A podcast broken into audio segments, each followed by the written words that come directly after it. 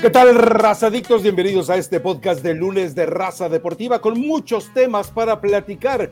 Eh, seguramente hoy no me va a tocar el Patillo como compañera, sino me va a tocar eh, un pavo real. Porque después de la forma en la que Pachuca aplastó a sus cholos con su super baliño que me venía vendiendo como una mezcla de Guardiola, Klopp, Ancelotti, Muriño y Almada, bueno, pues eh, me imagino que debe de haber recibido un golpe duro de realidad al ver que los solos son unos chihuahueños desdentados, indignos de la prosapia de aquel eh, mitológico animal, de, obviamente de la cultura azteca, y que bueno se identifica con los Quintles. Eli Patiño, me parece que lo del Pachuca realmente me, me causa risa que muchos apelan los tendos descubriendo. Oh, el Pachuca, oh, Almada, oh, los jugadores por vida de Dios, o sea, ¿dónde estuvieron los el último torneo, el torneo anterior? Ah, me agrada que no le haya afectado la bicampeonitis. Eh, no, Pachuca va a seguir bien, Rafa. ¿Cómo estás? Buen lunes a toda la gente que descarga y ve el podcast. Te iba a saludar al estilo de la abogada Wu, pero dije, no, es mucho para él y no quiero. Es que todavía no, todavía no lo he visto, pero si quieres, ya de aquí al viernes ya, ya la vi. Entonces, para que ya estemos en el mismo, en el mismo canal. Pues es que no sorprende. A ver, fue un partido extraño. Eh, fíjate que platicando con gente de Tijuana, me dicen que, que, que no están contentos con mi niño, que el equipo no está contento, que hay algunos problemas en la interna. Yo no sé si de pronto es pensar eso por, por la tremenda goleada, ¿no? Por seis goles, pero Pachuca, quien apenas lo esté descubriendo, Rafa, se puede dar cuenta, a lo mejor se ha visto los últimos dos. Ya son cómo va cambiando Pachuca jornada tras jornada, ¿no? Cómo le da oportunidad a jugadores como Pablino. No cambiando, A Ibarra lo va cambiando, a Avilés Hurtado va modificando, y de pronto no aparece Víctor Guzmán y juega con, con De La Rosa Ibáñez en el partido de ayer de arranque. Y ya lo hemos platicado mucho, esa posibilidad que tiene con Inestrosa, con la Chofis. Hoy Pachuca me parece que tiene un, un gran equipo y lo sabe Almada y es muy inteligente. De pronto yo dije, ¿por qué, más allá de que a lo mejor eh, no viene bien, por qué tantas modificaciones? Es, es después de platicarlo un poco y, analizarlo, la Almada quiere tener al mejor plantel de cara a la liguilla y no quiere que de pronto se me, se me lesionó o este no llegó en un buen momento, no, entonces todos están teniendo minutos, al parecer todos están teniendo buen ritmo futbolístico, Rafa, y este es Pachuca quien se sorprenda. Yo creo que después del América, que es el que mejor está jugando o el que tal vez genera más expectativa porque es el América. No dejes fuera tus chivas. Pachuca está ahí muy cerca, ¿no? Está muy cerca Pachuca, Santos y Chivas, y rayados por el plantel que tiene. Yo creo que esos cinco son los que han mantenido un, nivel eh, más o menos regular en el torneo mexicano, porque de ahí en fuera difícilmente salvamos alguno, ¿no? A ver, a ver, a ver. Incluía Chivas, ¿eh? Lo de Santos a mí me agrada, pero lo de Santos tampoco podemos perder de vista algo. ¿A, quiénes goleó? Es decir, goleó a Cruz Azul, goleó a Pumas, goleó a puro muerto, Eli. Entonces tampoco sí, pero, pero son, pero son rival. Lo de Cruz Azul, lo entiendo. Em, ahorita en este partido, lo que le costó con Gallos, lo que pasa es que ha tenido, sí ha tenido una alza de juego, Rafa, y Santos no lo hace mal. Probablemente no sea el equipo espectacular y dices, ¿a quién le ha ganado? Casi a los mismos que les ha ganado Chivas. Entonces vas a venir y vas a demeritar a Chivas. No, bueno, a Chivas lo vamos a poner en la justa medida, es decir, es un equipo que va a la alza, en cambio Santos ha mantenido esa regularidad de matar a los muertos, aunque suene una obscenidad, de matar a los muertos, pero de sufrir ante los vivos, porque eh, con Pachuca, pues, Pachuca lo exhibió, eh, ¿Quién más? Bueno, hasta Toluca lo exhibió. Entonces también pongamos en dimensión lo que es Santos. Es un equipo que competitivamente ha sabido escalar en la tabla y que está ahí. Pero de eso a que se le considere como lo haces tú entre los cuatro VIP del torneo, no, me parece que estás Pero ahí como a Baliño. Pero ahí está, Santos. O sea, por más que me digas, eh, no hay que considerarlo tan alto. Estoy, ah, después del partido de Toluca, que ahí Toluca lo aplasta de fea manera, le gana a Atlas, le gana Cruz Azul, ah, dos pierde contra Tigres, le gana León, muerto, golea Pumas, otro muerto, otro eh, muerto, le gana Cholos, otro muerto, golea San Luis, otro muerto, eh, pierde contra eh. Pachuca, golea Necaxa y empata con Querétaro.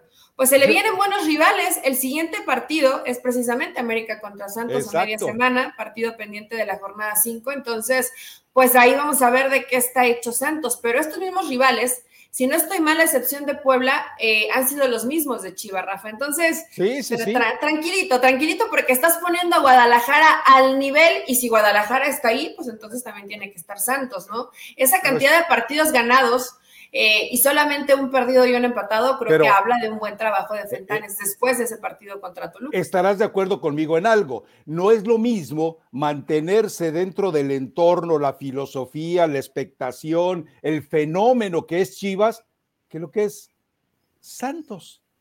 No, esa, es una realidad. Pero ah, Rafa, entre estos que hemos mencionado, son los únicos que son regulares. Porque de, de ahí en fuera ganarle, ganarle a cualquier otro de estos cinco que mencionamos, ¿te, parece una alta exigencia en el torneo mexicano? No, no, no, no, no. Bueno, a ver, eh, ganarle a Monterrey tampoco es así como para felicitarlos. El Rey Miedos nos sigue dando demostraciones. Tu Rey Miedos nos sigue dando demostraciones. Y sigue ganando, Rafa, sigue ah, ganando. Con mucho, con poco, puede gustarte o no, pero sigue ganando rayados. Con lo que viste este fin de semana, ¿lo colocas como favorito siquiera para semifinales? Sí. O lo que vimos es no, bueno. Sí, sí, lo pongo. ¿En, serio? a ver, ¿a quién pones en tus semifinales? A ver, yo en semifinales. Sacas a Rayados. Al América, obvio. Pongo a Pachuca, obvio. Pongo a Chivas, obvio. y el resto, cualquier pelucera que se atraviese por ahí. Ah, bueno, tiene que haber uno más ahí. Pues yo creo que podría ser Rayados eh, podría estar Chivas, pero yo pondría Chivas a la par de Santos, Rafa. Entonces, entre Chivas y Santos, creo, nada, ¿en serio? ¿Tus Tigres? ¿Los que perdieron contra León, los mismos o otra versión de Tigres? Es una vergüenza, pero, pero Miguel Herrera dice que tiene plantel completo. Miguel Herrera dice que no le duele nada. La verdad es que cuando Pizarro y Carioca eh, faltan o, o tienen una entendible baja de juego por situación física, atlética, el equipo está muerto, ¿eh? El equipo está muerto. Pero bueno. así estuvo, así estuvo, así estuvo contra León, pero eh, bueno, Pachuca seguramente de los favoritos, Rafa. Y no sé si América está muy contento y está celebrando y se está anticipando, pero si hay alguien con el que estoy segura que no se quiere enfrentar, es Pachuca, ¿eh? Es un dolor de cabeza en la liguilla para América. Claro, hoy creo que América está que no cree en nadie, pero analizando lo mejor, eh, cada uno de los partidos detenidamente juega tan bien el uno como el otro con diferentes estilos. Pero muy diferentes, pero muy diferentes. más, allá de que, más allá de que el Tan Ortiz ha intentado agregarle eh, más agresividad, más ofensividad, ha soltado, bueno, porque tiene mejores jugadores ahora, pero yo creo que no llega ni remotamente a lo que sí nos garantiza el Pachuca. Pachuca juega, no solamente juega bien, juega agradable, seduce. Y eso, la verdad es que hay que reconocérselo Almada. Yo todavía sigo, no lo pondría como técnico de la selección mexicana en cuanto concluye la quelarre del Tata Martino, pero la verdad es que, eh, ¿por qué por eso? Porque no resiste procesos largos, creo yo. Pero bueno, eh, ahora, eh, más allá de que coincidimos en lo de Pachuca, más allá de que nos agrada lo de Pachuca, más allá de que eh, sigue teniendo un revulsivo para cuando de verdad lo necesita, como es la Chofis, bueno, pues vamos a ver hasta dónde logra administrar esto. Me llama la atención esto que tú mencionas de todos los movimientos que hace precisamente contra un equipo al cual sabía que podía golear, porque si te fijas, América de repente, te pasó igual que a mí. Ves la alineación inicial, dices, Tano, ¿qué estás haciendo? Entiendo que había lastimados, había tocados, eh, había suspendidos y que tenías que hacer tanto movimiento, pero fue más allá en esos movimientos. Entonces me parece muy eh, temerario, pero agradable lo del América. Está poniendo en dimensión la calidad de lo que tiene. Y la otra es que si también vas a la alineación de cadena, dices, pero qué necesidad hay de tocar tanto tu plantel con el que vienes eh, de un buen resultado para ahora hacer esto. Y el equipo sigue, Chivas sigue siendo el mismo, tiene problemitas para madurar en el primer tiempo, pero en el segundo tiempo, pues a, veces logra matar al rival. A ver, se vio osado, se vio medio locochón el Tan Ortiz, porque te guardas a jugadores que dices, ¿En serio vas a iniciar, por ejemplo, eh, con Lara como central, ¿no? Y la Jung, que es un auténtico dolor de cabeza, constantemente en el partido, ¿eh? Tampoco es que, inclusive en los últimos minutos, América sufrió un poquito porque le bajó las revoluciones. Pero lo pudo resolver Rafa, y aquí vamos a ver si sigues de acuerdo conmigo en que en este momento el mejor extranjero es Álvaro Fidalgo, en este momento, en el torneo. El mejor extranjero el mejor extranjero, el más determinante no para el mejor jugador.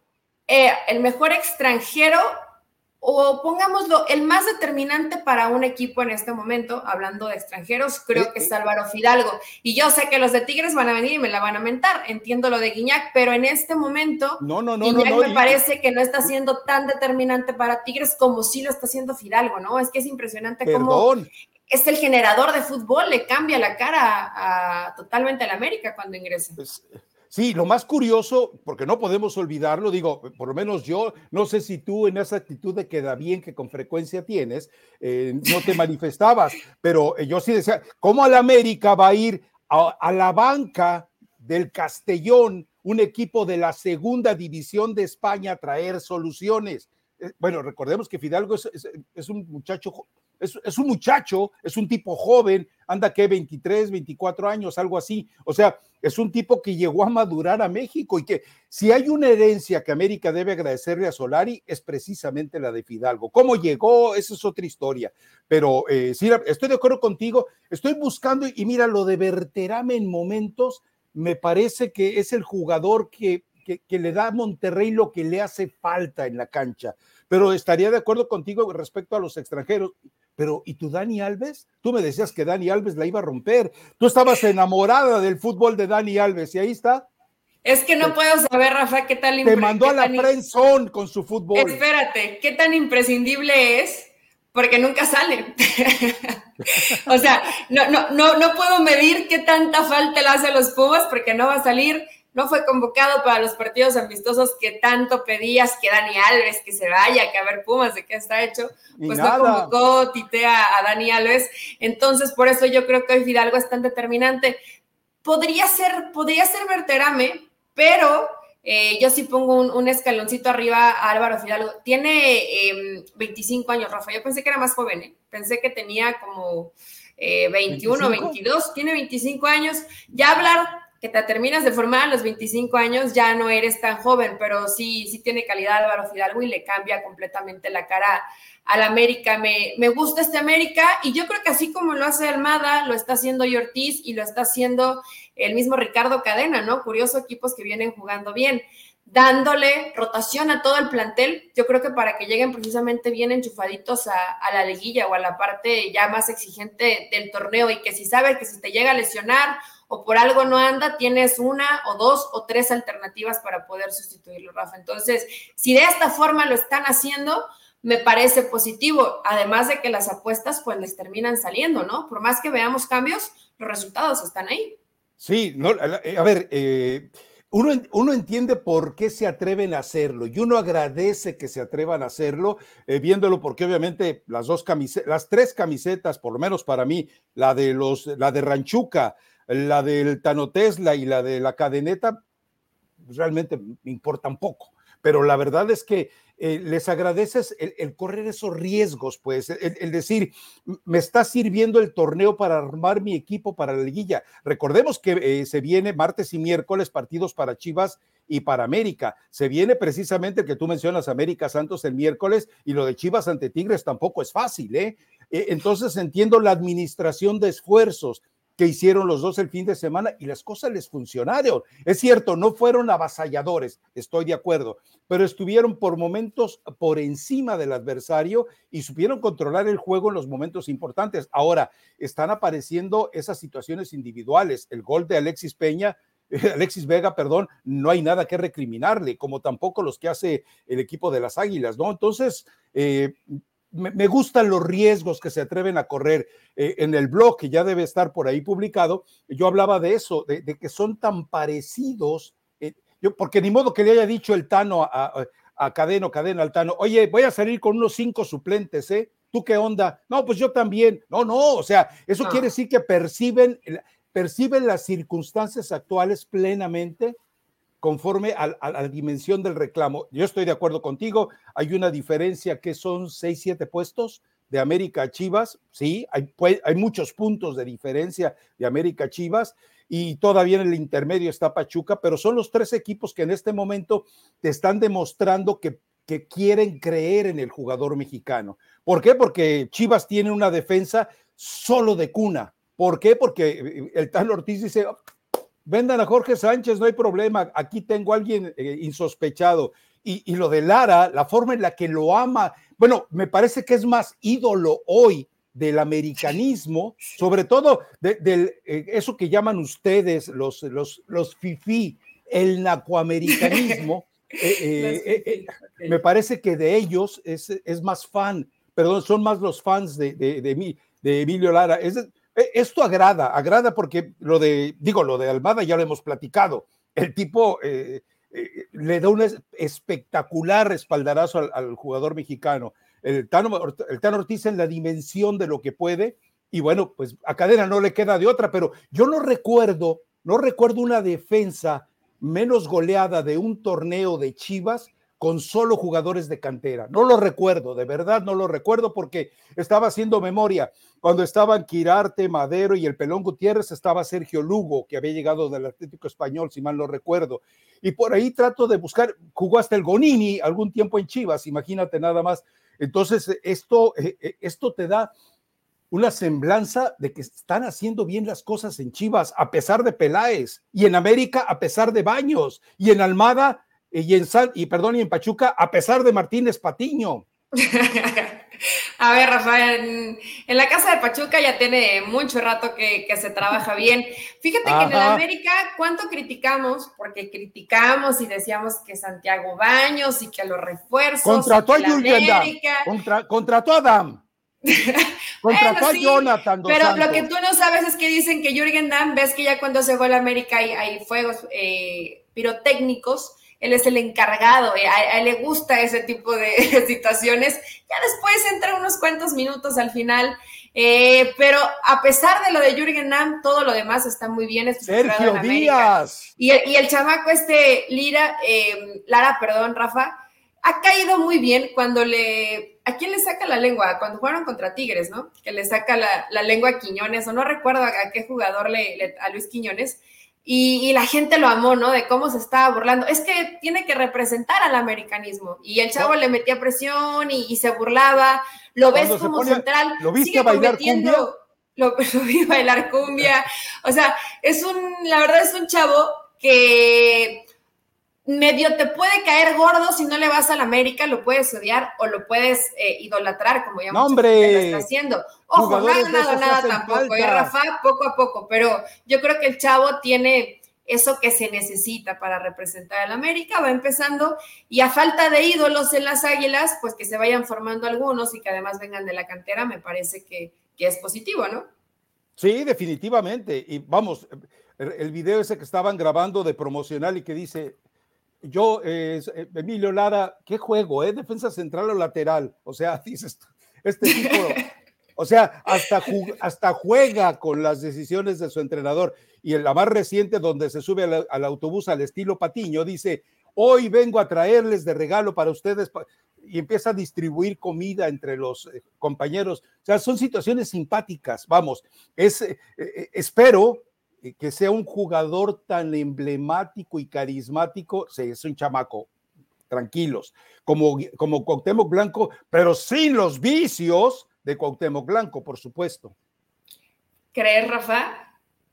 Eh, son diferentes, son diferentes posiciones, pero es un... No, pero hablo de, carisma. Sí, pero es un chavo, tienes razón, que cae bien. Obviamente en el tema de Cuauhtémoc, la idolatría no solamente era por esa personalidad, tan distinta, sino por su calidad en el juego, ¿no? Yo creo que Lara sigue aprendiendo y la pregunta queda como anillo al dedo. Es que en el partido contra Necaxa yo creo que Lara fue lateral y fue central. Y la Jun, bueno, por ahí andaba paseando un poco más adelantado, ¿no? Pero, pero no ayudó, eh, no ayudó mucho en esa labor de recuperación. Juegas con 10, Eli. Digo, eh, yo respeto mucho a la Jun por la forma en la que resolvió su carrera en aquella época eh, realmente crítica de los tsunamis de todo es culpa de la. Yo digo, es respetable lo que hizo, pero, pero no puedes ya jugar al fútbol de primera división, Miguel. Dedícate al café, dedícate a los juegos, dedícate a relaciones públicas, conviértete en director deportivo del América, Miguel, pero ya no te vistas de corto, de verdad. Eh, sí, ya le cuesta, Rafa. A lo mejor como, como volante, ¿no? Pero ya como no, lateral. No, no, no, Inclusive en el gol, cuando, cuando cae el gol de Necaxa, Lara, no, no está Layun, no hace bien el recorrido. Lara no sabe si ir a cubrir la zona que deja Layun o esperar a, Batista, ¿no? Entonces ahí es creo que donde se comienza a complicar en el tema de la marca. No es, medio gol de la uh, no es completamente responsabilidad de Lara, porque la Jun pues no estaba ahí presente, ¿no? Entonces, eh, también es otra de las cosas que seguramente ya despejó Tan Ortiz. Oye, tengo posibilidad de poner a la Jun en un partido como lateral. Mejor no. Mejor lo pongo como volante, ¿no? Si es que, si es que lo necesito. Entre eso y, bueno, el, el debut de Rodríguez fue bueno, ¿no, Rafa? Fue de, lo, de, lo, mejorcito en el partido. Bastante bueno. Fíjate que eh, eh, gente que sigue con frecuencia la MLS tenía muchas dudas de si iba a poder adaptarse. No estaba convencido porque también veía los números y decías, muchacho, pero ojo, recuerda que él todavía tiene una ligerísima posibilidad. según los que estuvieron cerca de él en el traspaso, dicen que él habló con el, el ballet de carritos de supermercado con Diego Alonso y le dijo, hey, viene esto, vete, pero de inmediato vete. Bueno, ¿por qué? Porque eh, Diego Alonso entiende la diferencia de vegetar en la MLS, una liga de vecindad, a ir definitivamente a la Liga MX y en un equipo de tanta exigencia, ¿no? Lo hizo, lo hizo bastante bien, pone ahí el, pase de, gol. Creo que en términos generales, eh, las alternativas que buscó el Tano Ortiz le habrán fallado algunas, pero creo que otras le dejaron eh, gratas sorpresas. Bueno, que regrese Roger Martínez y haga gol, Rafa. Yo creo que, tienes que tiene que ser muy positivo para el América. Y fíjate que al término del partido, no sé tú qué transmisión estabas viendo, pero entrevistan a Jonathan Dos Santos. Y si no lo viste en ese momento, seguramente viste las lágrimas de Jonathan Dos Santos después. Y te lo juro que me conmovió y dije, ay, ya estoy, ya cuando vas creciendo, ¿no? Ya cualquier cosa te, te conmueve. Pero realmente se vio. ¿Estás diciendo viejo, decrépito a Jonathan? no, no, no. Futbolísticamente. Yo, en realidad, espérate, yo estaba viendo el partido y creo que hasta se, me, eh, se me nublaron un poco los ojos, ¿no? Porque recuerda a su mm. papá y, y, estaba muy emocionado y comienza a explicar, no, es que yo entreno y aunque no juegue, no me importa, estoy dando el 100, etcétera. Y te digo algo, Rafa, le creí, le creí, le creí a Jonathan Dos Santos. Le, o sea, siento, siento que no son lágrimas de cocodrilo, le creí. Pregúntale a quién.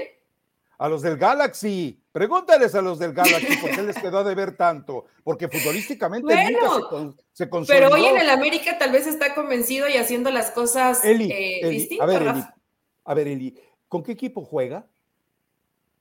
Hoy con el América. ¿Quién es el dueño del América?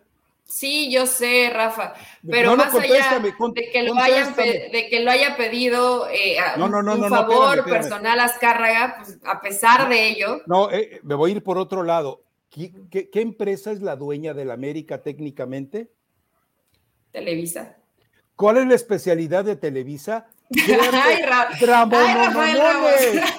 Jonathan Dos Santos grabó un capítulo para La Rosa de Guadalupe. Ya lo verás más adelante. No le creíste, no le creí. No sí le creí. creer. Yo sí le creía a Jonathan Dos Santos y dije, mira qué bueno. Y Rafa, que a todo mundo y que veía en tragedia la selección mexicana para el próximo eh, mes de noviembre, le van dando algunos avisitos de que hay gente que levanta la mano y va mejorando futbolísticamente. Yo no sé si Jonathan eh, realmente sea tan sensible pero lo que sí creo, Rafa, es que tal vez Yo lo eh, después de que su ¿eh? papá falleció y todo, el, todo el cariño que tenía su papá por el América, sí le debe mover ciertas cosas, eh, ciertos sentimientos, el que hoy estás en el club, donde te hubiera encantado que tu papá te viera hacer un gol. A ver, tampoco es que no tengan sentimiento los jugadores, ¿no? Por eso yo sí se la compro. A ver, a ver, pero Eli, ¿cuántas oportunidades tuvieron Jonathan y Giovanni de llevarles alegría a Cicinho. Yo lo sé, Rafa. Giovanni, a ver, eh, a ver espérame, pero Giovanni seguramente sí lo hizo. Bueno, el futbolista recuerda que es persona y tiene esa capacidad de que a lo mejor me equivoqué, pero hoy quiero eh, reivindicar un poco lo que le pasó a Giovanni y, que lo, y, que lo, y, lo, que le pasa a Jonathan, que prefieren en la MLS perder dinero a que sigas jugando para ellos. Imagínate lo que debe significar como jugador que prefieren dar dinero antes de que sigas en su equipo y seguir perdiendo, ¿no? A largo plazo. Pero eh, sí debe pegarte un poco en el orgullo y además, hoy, ¿dónde está Giovanni Dos Santos, Rafa? Yo creo que Jonathan pues, se da cuenta de eso y tiene que entender que, debe de, cambiar las actitudes que tenía mal y trabajar realmente al 100% con el América. Y si vuelven a dar oportunidades para Jonathan, por ejemplo, tanto que has hablado y ahora casi le quieres poner un oxo a la Chofis, también la Chofis se reivindicó y hoy quiere hacer las cosas bien. ¿Y es válido o no? ¿O tampoco se lo compras? es parte de la Rosa de Guadalupe. ¿Es válido? No, no, no. La Chofis no, ha, la Chofis no ha llorado. La Chofis que ha hecho en, Instagram está demostrando que sigue de fiesta. A él le importa poco, pero está respondiendo en la cancha. No se le puede decir. Yo a Jonathan lo he visto llorar. Después de que eh, en la concentración de Adidas en Kaiserlautern, antes de la Copa del Mundo de Sudáfrica, eh, cuando Javier Aguirre y Néstor de la Torre hacen la horrorosa eh, notificación de que se queda el bofo y se va Jonathan dos Santos, pues yo me salí corriendo y se estaba justamente subiendo a la camioneta que lo iba a llevar al aeropuerto y llevaba el rostro cubierto porque pues iba llorando el tipo. le quitaron una copa del mundo para dársela al inútil del Bofo Bautista que corrió menos que el Conejo Pérez en el partido contra, eh, contra Argentina. Pues ¿cómo pues? bueno, para que veas que si ya lo has visto llorar una vez, estas puede que igual fueron lágrimas sinceras y que el grupo está bien y además él hace mucho énfasis, es que desde que llegó Tan Ortiz es todo diferente. Bueno, hoy todos marchan contentos y, con, y, convencidos con, con, Fernando Ortiz, que creo que eso es positivo, ¿no?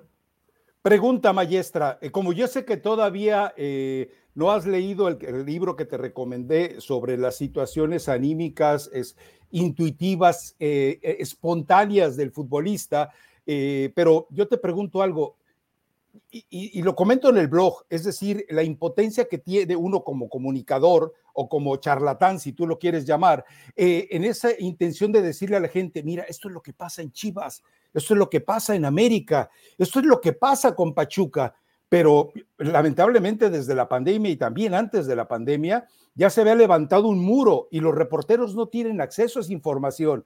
Yo me acuerdo que en, otras épocas que me tocaba reportear directamente y que le hablabas por teléfono a su casa al jugador y te contestaba y bla, bla, bla. Eh, eh, eh, exacto, pero te enterabas de todo, Eli, porque te decía, no, mira, fulanito del técnico, uy, si te contara del entrenador, si te dijera lo que sé de Alberto Guerra, entonces te vas enterando, no, y lo que sé del Tuca Ferretti, o sea, te vas enterando de muchas cosas, pero eso se acabó. Por eso yo tengo así como una mezquina y obsesiva curiosidad por saber qué hace Cadena, qué hace el Tano, qué hace Almada para, para estar obteniendo estos resultados. Porque no me digas que es nada más el pizarrón, porque no me digas que es nada más decirles, eh, como muchos entrenadores, a la cancha, vamos, pónganle aquello que les dije, pónganle gónadas, testosterona. No, debe haber algo más. Y te, te digo, a mí me encantaría estar en un entrenamiento una semana completa con cada uno de los tres equipos. Y meterte no te dejan, Rafa. No, y a mí hace menos. Poco, hace poco busqué esa posibilidad y ya hay demasiadas restricciones, no les gusta que haya mucha gente. Y no, a veces ni siquiera porque veas el trabajo de cancha, sino no vaya a pasar algo que no quieran que se filtre, ¿no? Y lo vaya a grabar algún celular ajeno a la institución.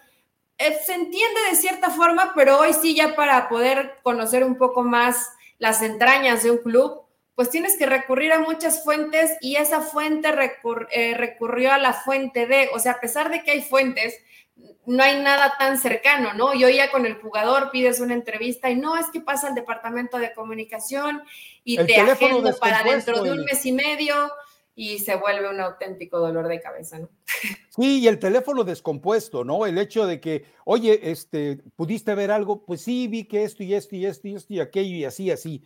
Y entonces esa persona que escuchó viene y te cuenta y ya te lo contó eh, totalmente deformado, no por no por dolo, sino por una, eh, por una situación propia del ser humano, que lo que quieres contar que te contó alguien, lo adornas para que quede más como tuyo que de quien te lo contó. Ese es un problema normal de todo ser humano, nos ocurre a nosotros a veces. Entonces, bueno, pero, pero a mí sí me gustaría de verdad, me imagino que la, la, afición agradecería que de repente le dijeras, mira, el Tano Ortiz está teniendo éxito por esto, Almada está teniendo éxito por esto, Cadena resucitó a los sinvergüenzas y cínicos por esto. Eso es muy valioso. Y saber si hay alguien más que está incorporado en ese cambio. Yo no sé si a ver, eh, si Almada tenga alguien que se encargue de, aspectos de psicología con el jugador, no sé si el Tan Ortiz los tenga, no sé si Cadena los tenga.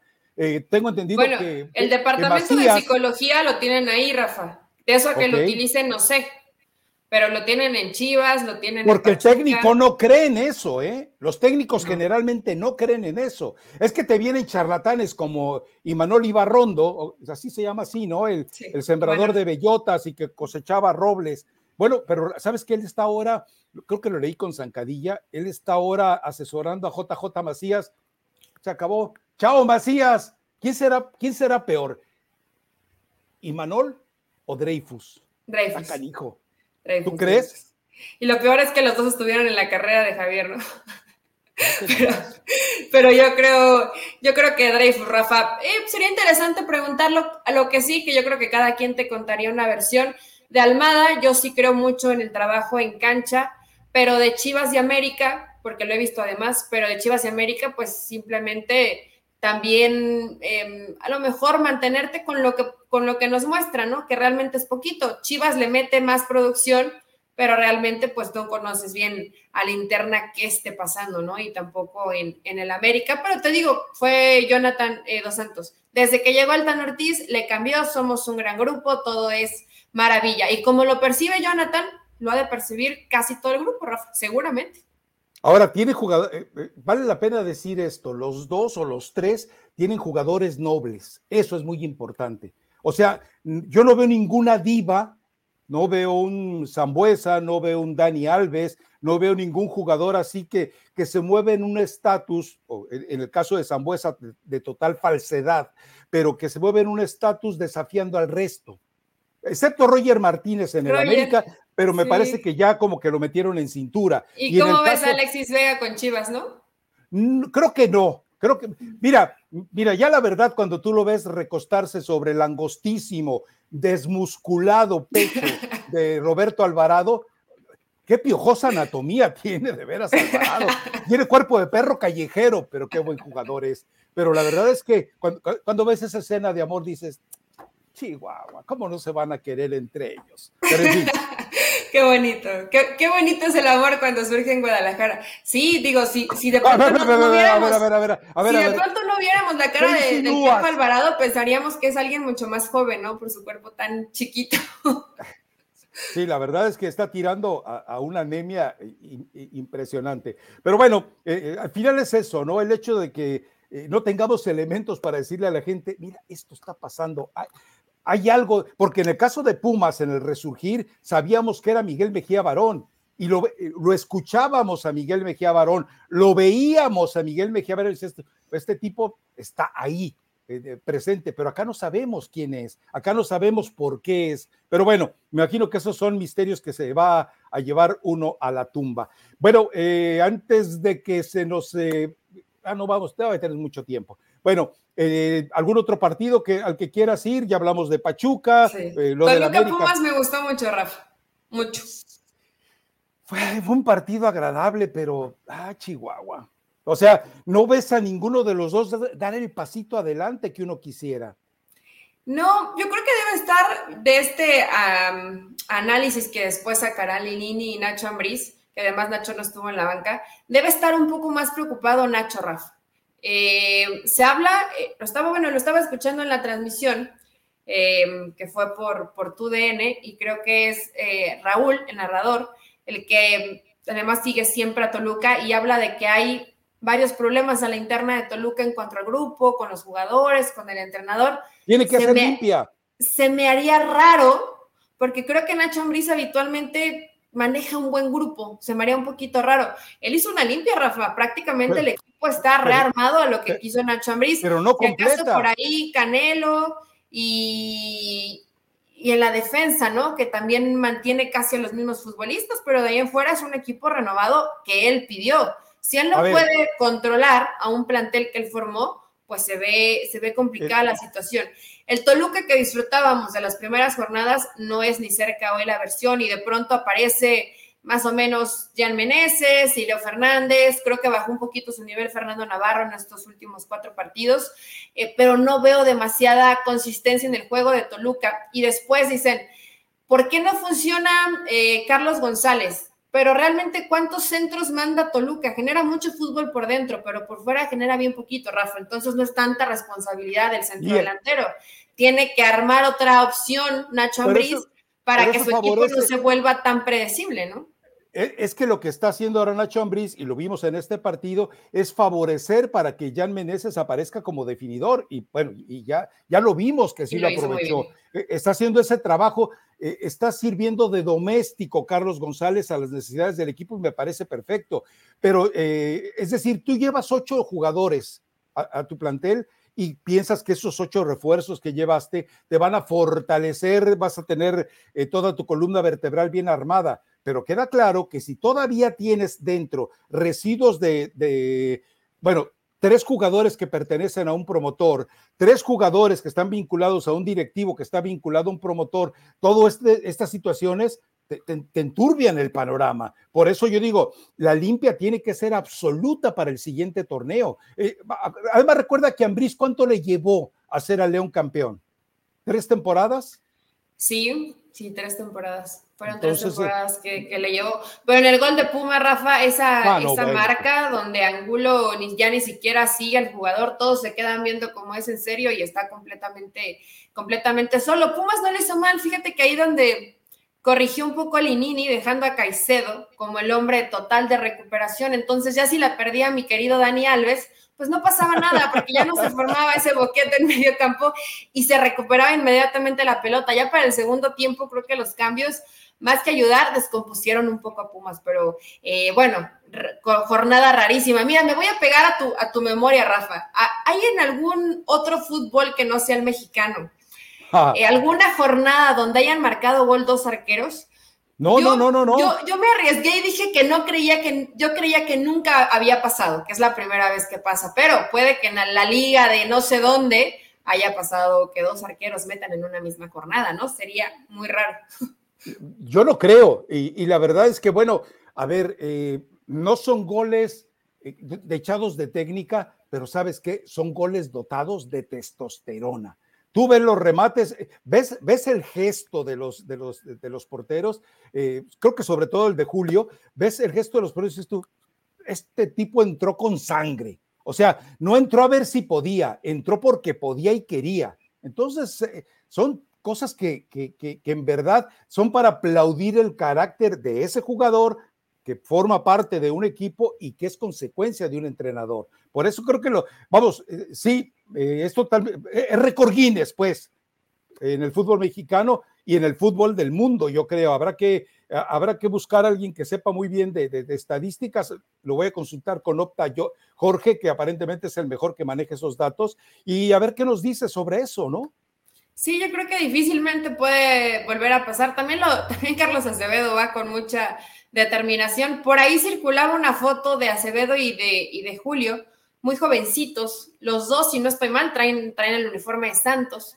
Entonces, eh, bueno, pues estaban ahí en, la cantera los dos arqueros y los dos terminan marcando en, un mismo, en una misma jornada. Me pareció eh, maravillosa coincidencia, pero bueno, en el tema de Julio Rafael se equivoca para que Toluca fuera ganando el partido. Entonces tenían como que limpiar un poco ese error. Fue un partido de muchas emociones, sí, también con, con varios errores, ¿no? Y de Pumas que todavía por los resultados de ayer tiene, tiene muchas posibilidades, porque el único que no se le termina dando es el de San Luis, que gana el partido contra Atlas, pero eh, pierde Mazatlán y pierde Cholos, además por goleada. Si Pumas sigue ganando, pues va a estar ahí muy cerca, a un punto a un punto, y se puede decidir. Ellos todavía tienen tres partidos, entonces se puede meter a una reclasificación. Tuvo fortuna Pumas. Pregunta, maestra. No, no es ir contra la ética, el fair play, la responsabilidad, la honestidad, el hecho de que eh, Diego Coca regale el partido para, para tratar de ganar una mugrosísima Copa de Campeones contra Nueva York. Es decir, hacer tantos cambios, regalar el partido, afectar a los eh, competidores de, San Luis. Eh, ah, o sea, si lo hace tan Ortiz o Almada o Cadena está bien. Pero si lo hace Diego Coca, regala el partido. Perdón, No es fair play, regala el partido. ¿Cómo, le fue a Ortiz? Ganó. ¿Cómo le fue a Almada? Ganó. ¿Cómo le fue a Cadena? Ganó. ¿Y cómo le fue a, Coca? Por favor. Perdió. Entonces. Perdió, pero pues trató de aplicar la misma fórmula y, no le funcionó Rafa, pero más allá de que no hubiera hecho modificaciones y que vimos de, de inicio a Cejo, a Trejo, eh, a Chavo Flores, o sea, había mucha, eh, mucha gente joven o que habitualmente no vemos en el once inicial.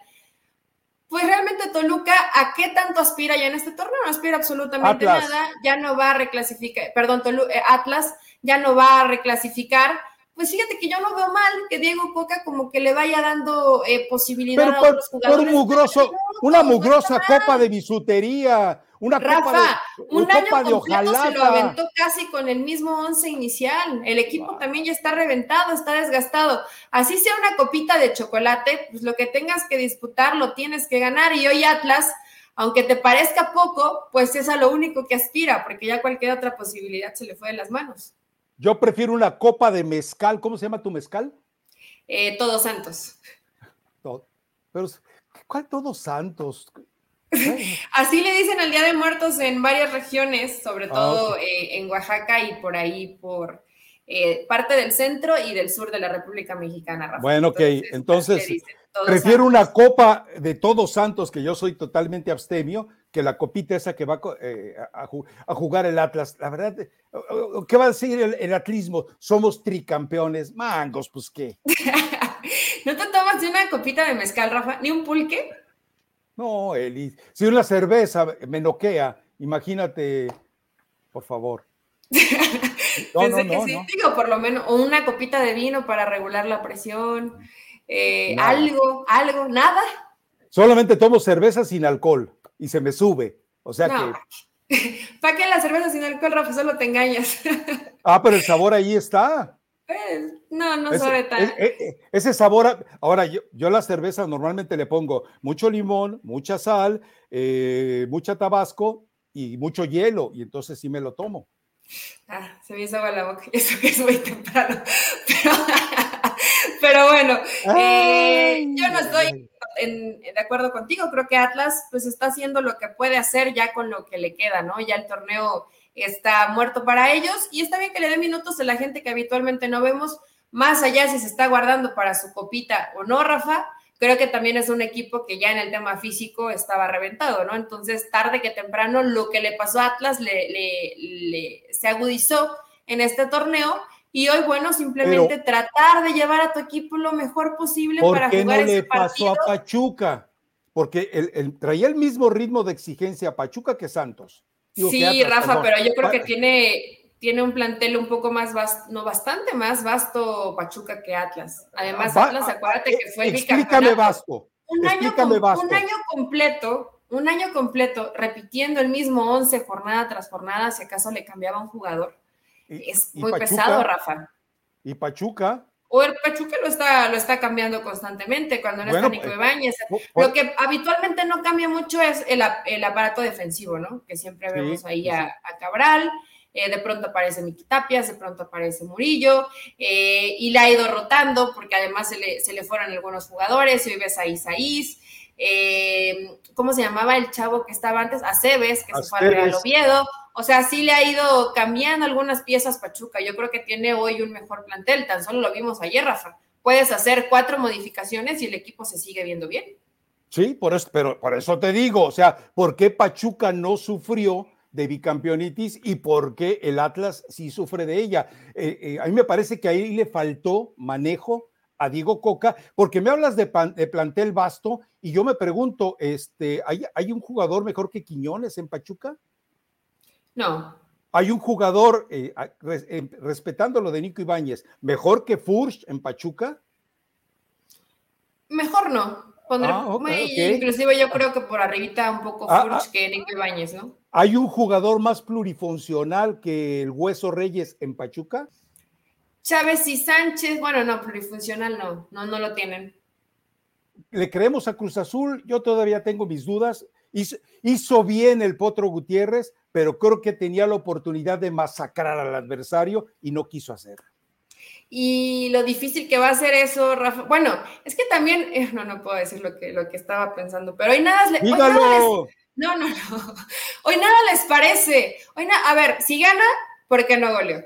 Si pierde, sigue siendo lo mismo. Pues ganó a Mazatlán, que fue un rival a modo en este partido, que pudo haberlo goleado, sí pudo haberlo goleado. Que esa diferencia de goles puede ser crucial para definir la reclasificación.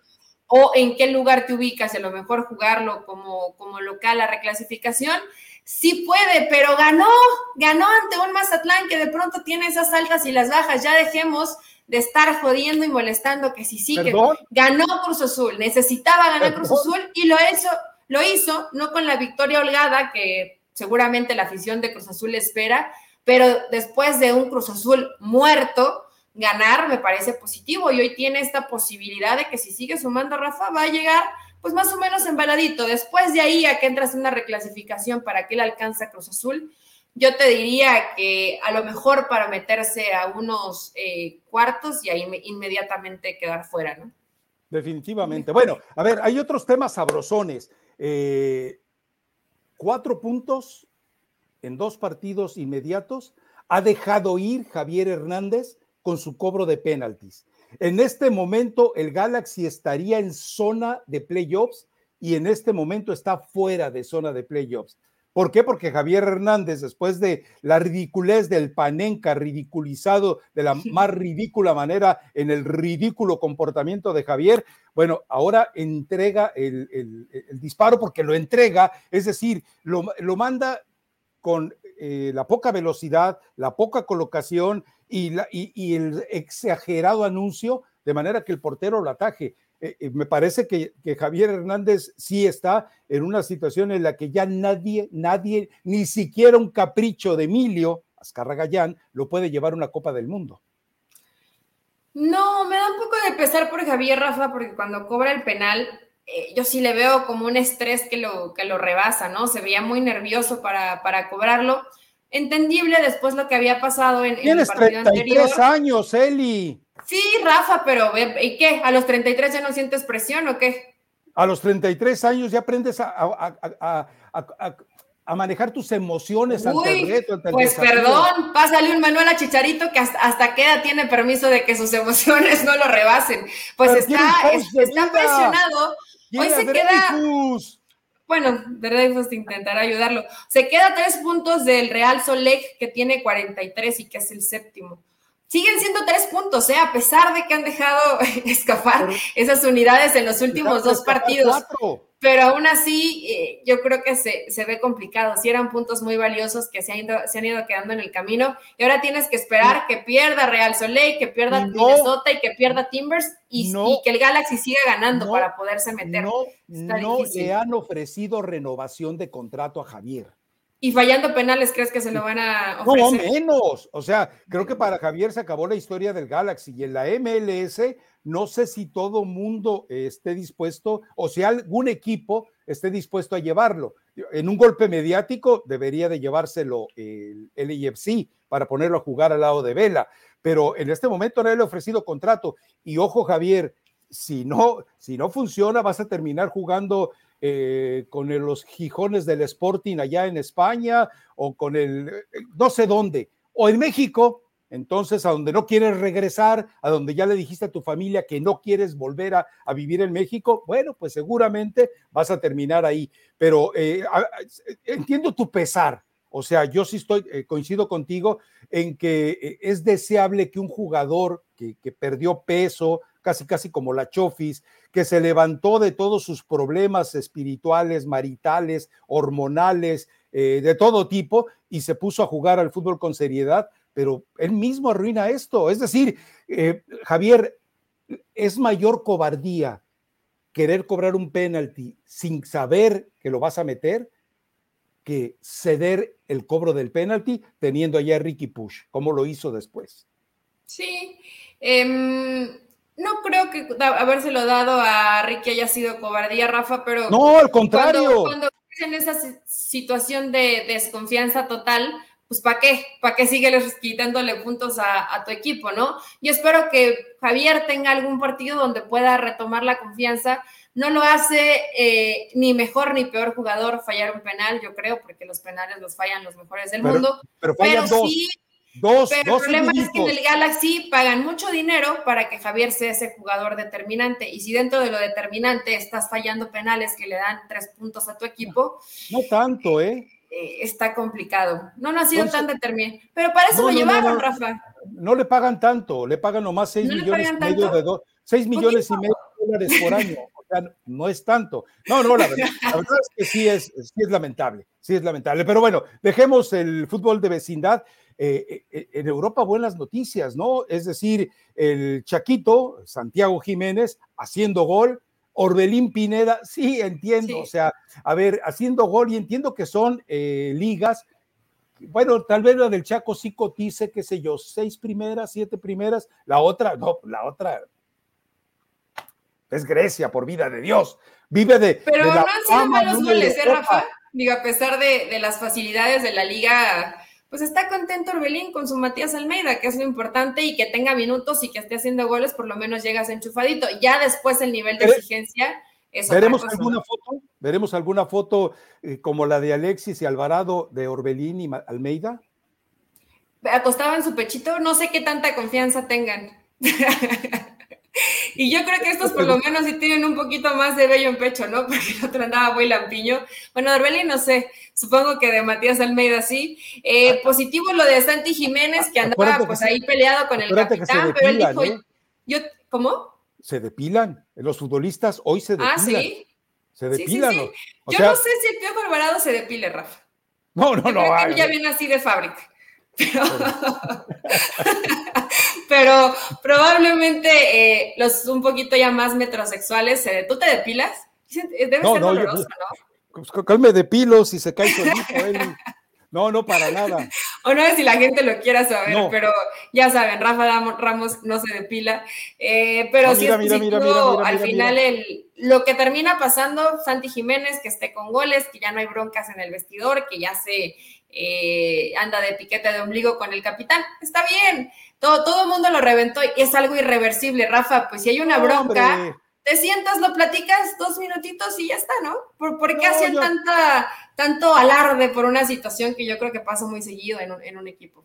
A ver, e, es que eh, hoy de repente con las redes sociales se corre el riesgo de malinterpretar o de darle una connotación eh, obscena, sucia, promiscua, perversa, eso. A mí me parece que eh, en otros tiempos, digo, llega, a, yo, a mí me ha tocado ver tantas manifestaciones entre jugadores en vestidor que dices tú, bueno, ¿y qué tiene de malo si así, así sienten la convivencia? Pues, ¿Cuál es el problema? Es como criticar al Tan Ortiz por ponerse, ¿cómo dijiste tú? a bailar de cartoncito de cerveza con cendejas. Pues, sí, de cartoncito. Es la alegría del pues, momento. Lo quería, lo sintió en ese momento y, ah, bueno. ¿Te acuerdas el beso? los vestidores pasan, pasa de todo, Rafa. ¿Y tú cómo sabes? Pues dicen. Ah. ¿Te acuerdas el beso de Canilla y Maradona, no? Sí, te digo. Es histórico. Y eso sería algo medio light. Y no pasa nada, ¿no? Digo, es parte de la demostración de cariño, cada quien, si no le gusta, pues pondrá sus límites, pero si te gusta, pues, pues date.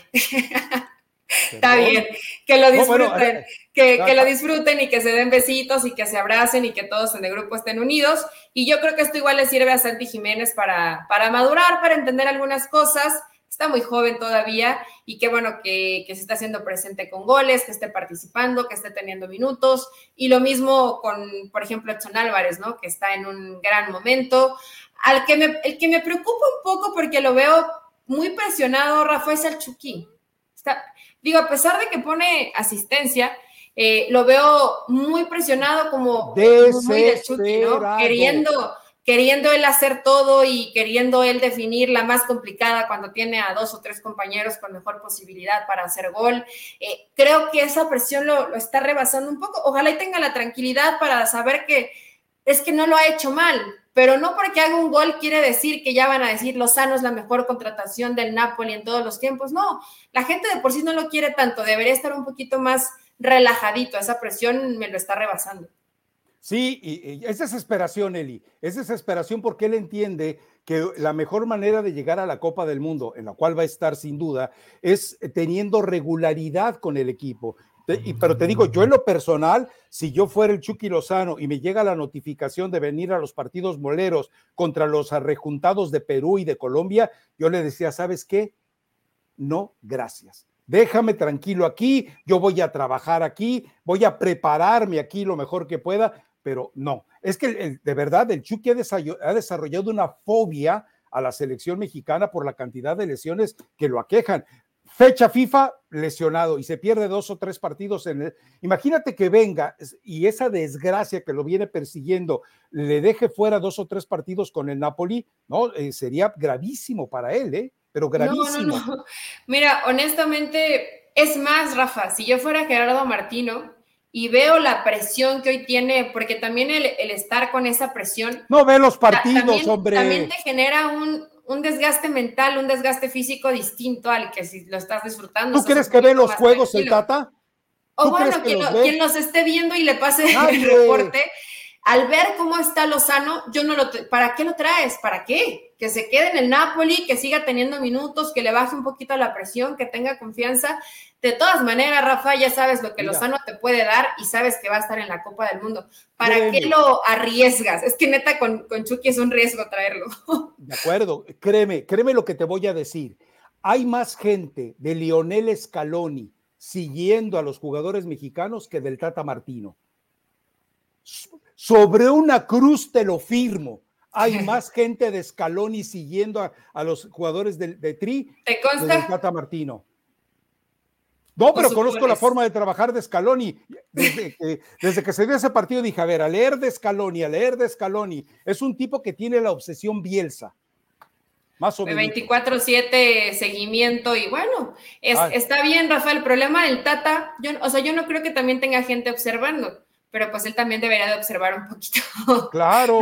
no, solamente lo, que los horarios, Los horarios lo favorecen. Tú te levantas a las cuatro y media de la mañana, en el caso del Pacífico, y empiezas a ver a, los Wolves y a los jugadores argentinos que están en la Premier. Te sigues a las seis, te sigues con la Liga Española. Es que van seguidos. O sea, ni siquiera es que digas, uy, se me empalmó este partido. No, claro. Van seguiditos. Ah, eh, además, Espero que Gerardo Martino lo esté haciendo. Si el Tata Martino no tiene una 4D eh, eh, en su casa con pantallas divididas, no, bueno, pues entonces de qué miseria estamos hablando. Por favor. Yo creo que con lo que le pagan sí le alcanzaría, y si no, pues que le hable a John de Luisa y que la pongan en su casa, Rafa. No creo que por, que por presupuesto. otra vez. A ver, otra vez. ¿En qué empresa es la dueña de la selección mexicana? Ya sé que Televisa, Rafa. Eh, ok, ¿quién tiene suficientes recursos técnicos para montarle un estudio y ver al mismo tiempo 98 partidos de fútbol? Televisa. Entonces, no hay pretexto, Tata, hombre, por vida de Dios, pero bueno, ya que... Eh, pero que nos haga caso, Rafa. Tata, no traigas a Irving Lozano para esos dos partidos. No lo trae. ¿Para qué? Déjenlo tranquilo, que se saque la presión en el Napoli y de todas maneras, el Chucky Lozano, que esperemos que no pase absolutamente nada terrible en cuanto a lesiones, va a estar en la Copa del Mundo. Ahora, eh, no sé cuánto vaya a afectar. Yo, creo, espero, quiero que no, pero eh, presentado ya los, el Wolverhampton, los Lobos, la Jauría, presentó hoy a Diego Costa. Es decir, sí, estoy de acuerdo. Es un jugador que llegó a jugar con la selección de España, Llegó a ir un mundial con la selección de España, pero no pasó nada ni en el mundial, ni antes del mundial, ni después del mundial. Llega con los Lobos, por cierto, un video es, eh, eh, eh, exquisito en el cual lo presentan, pero no es, bueno, en, los años previos a la lesión, Nunca Diego Costa fue mejor jugador que Raúl Jiménez, excepto aquel año, recuerdas aquel año en el que los, las apuestas estaban en España. Número uno, Cristiano Ronaldo. Número dos, Diego, Costa, eh, Diego Costa, perdón. Número tres, eh, Carlos Vela. Y número cuatro, Lionel Messi. Así estaba la situación en aquel entonces. Y bueno, pues, pero ese Diego Costa ya no aparece, ya no existe, no es. Eh, tiene 33 años, Rafa, no es tan grande. Fíjate que, pensé que era un poquito más grande, eh, pero pues te diría qué tanto, qué tanto es este, positivo o negativo para Raúl. Probablemente no sea positivo, ¿no? y más por la situación que atraviesa Raúl. Yo te digo algo, me da hasta un poco como de angustia lo que, lo que tiene que estar viviendo porque además se sigue lesionando y no ha podido recuperar su nivel y te traen gente que te compite por el lugar y se va haciendo un poquito más tormentoso el proceso porque me imagino que Raúl quiere estar en la Copa del Mundo y que yo creo va a estar, pero hoy debería estar tal vez su cabeza un poco más ocupada en estar 100% físicamente y de a poco ir retomando tu nivel, ¿no? Veas muchos o pocos minutos, pero no caer de pronto en esta obsesión porque eh, las lesiones tampoco han dejado. A, ver si está, a ver si estás de acuerdo conmigo. Coincidimos en que el Chucky no debe viajar estos partidos. Yo creo, creo, lo percibo así, tú me dirás si estoy loco, bueno, loco estoy, pero equivocado, bueno, también, pero tú me dirás, eh, yo creo que Raúl Jiménez sí debe hacer el viaje, esta concentración, pero ojo, no debe jugar en esta concentración. Llámalo para que le des confianza, llámalo para que le sacudas el estrés, llámalo para que le digas, son tú, tú y 25 más en la Copa del Mundo, tranquilo, ¿Por qué? Porque recuerda, no sé si estabas tú alguna vez en la charla con el doctor Rafael Ortega y, le y platicábamos de un tema muy interesante que era eh, el estrés y el futbolista. Él nos explicaba que todas las lesiones del quinto metatarsiano, lesiones en la ingle, no las produce eh, ni un sobreesfuerzo, ni se producen por estrés. Por estrés, sí. Y, la recaída de, de Raúl es por un problema en la ingle, que te dice que es por estrés. Entonces, eh, ayúdalo, no, lo pongas a jugar, que no juegue con Perú, que no juegue con Colombia, pero tenlo, habla con él. Y si él te dice, hey, hey, quiero jugar 10 minutos al final, mételo. Pero yo me pregunto, si el Tata no conoce la idiosincrasia del mexicano, ¿tú crees que será capaz de entender lo que el futbolista mexicano requiere para rescatar? Bueno, te pregunto algo más, ¿crees que al Tata Martino le interesa rescatar a algún jugador mexicano? Yo espero que sí, pues es su selección de aquí a la Copa del Mundo, Rafa, le, conviene rescatarlos. Fíjate que yo creo que si va a viajar Raúl, pues que sí juegue algunos minutos. Eh, no, no nada que pueda llegar a causarle más, más tensión o más carga física, ¿no? El tema de la ingle, yo coincido contigo en que es un tema de ya un estrés que lo, que lo tiene que estar rebasando seguramente con el Wolverhampton, y si lo vas a traer para no jugar, ¿para qué lo haces hacer el viaje? Así como lo estás explicando, tan fácil que es tomar un teléfono y hablarle a Raúl Jiménez. No, no, no, O tomarte un vuelo a Inglaterra, Rafa. Vas y vienes en tres días. Platicas con él, le dices que, que se calme, que todo está bien, que va a estar en la Copa del Mundo, que vuelva a ir y que se regrese, porque yo a Raúl sí lo veo lo veo presionado, lo veo presionado, lo veo mal y, necesita que Gerardo Martino le dé la confianza de, tranquilo, vas a estar en la Copa del Mundo, trata de recuperarte lo, más que puedas, ¿no? A ver, Eli, eh, seguramente has tenido eh, relaciones de todo tipo y has, has tenido necesidad de un trato confidencial íntimo con alguien tú lo aconsejas por teléfono, tú te reconcilias por teléfono, tú arreglas las cosas por teléfono, tú le das tranquilidad o el pésame a alguien por teléfono, alguien que quieres, o vas y te le plantas y dices, hey, eh, venme a los ojos, no te estoy mintiendo. No, Eli, eso tiene que ser personal. Ah, eres un romántico, Rafael Ramos. Cursi, cursi. Solo te faltó hacer tu corazón de Peña Nieto. Eh, pues sí, las cosas, las situaciones importantes con las personas que son importantes para ti, vas y las arreglas en persona. Eso sí, la verdad es que sí, pero es Martino, Rafa, va a mandar a alguien. Eso es el problema. Va a mandar a Taylor y le va a decir, eh, perdón por la expresión, no te hagas güey, ponte a jugar. Así le va a decir Taylor. Digo, como le dijo a Salcedo. Así, así de simple. Pero bueno, Eli, me parece que este es el podcast más largo que hemos grabado y creo que el productor ya se quedó dormido. Entonces, ¿qué te parece si das tu recomendación musical, a menos que tengas algún tema por ahí todavía pendiente? No, creo que sí. Em, mencionamos todos, Rafa, no, no quedó nada pendiente. Mi recomendación musical es Aeropuerto de Camilo. La, la letra me dio mucha risa. Dice, me dicen fin me dicen que quiero ser tu fin de año porque te pongo a beber. Quiero cuadrarme contigo y que me digan que soy tu bebé. Es, un poeta, Camilo.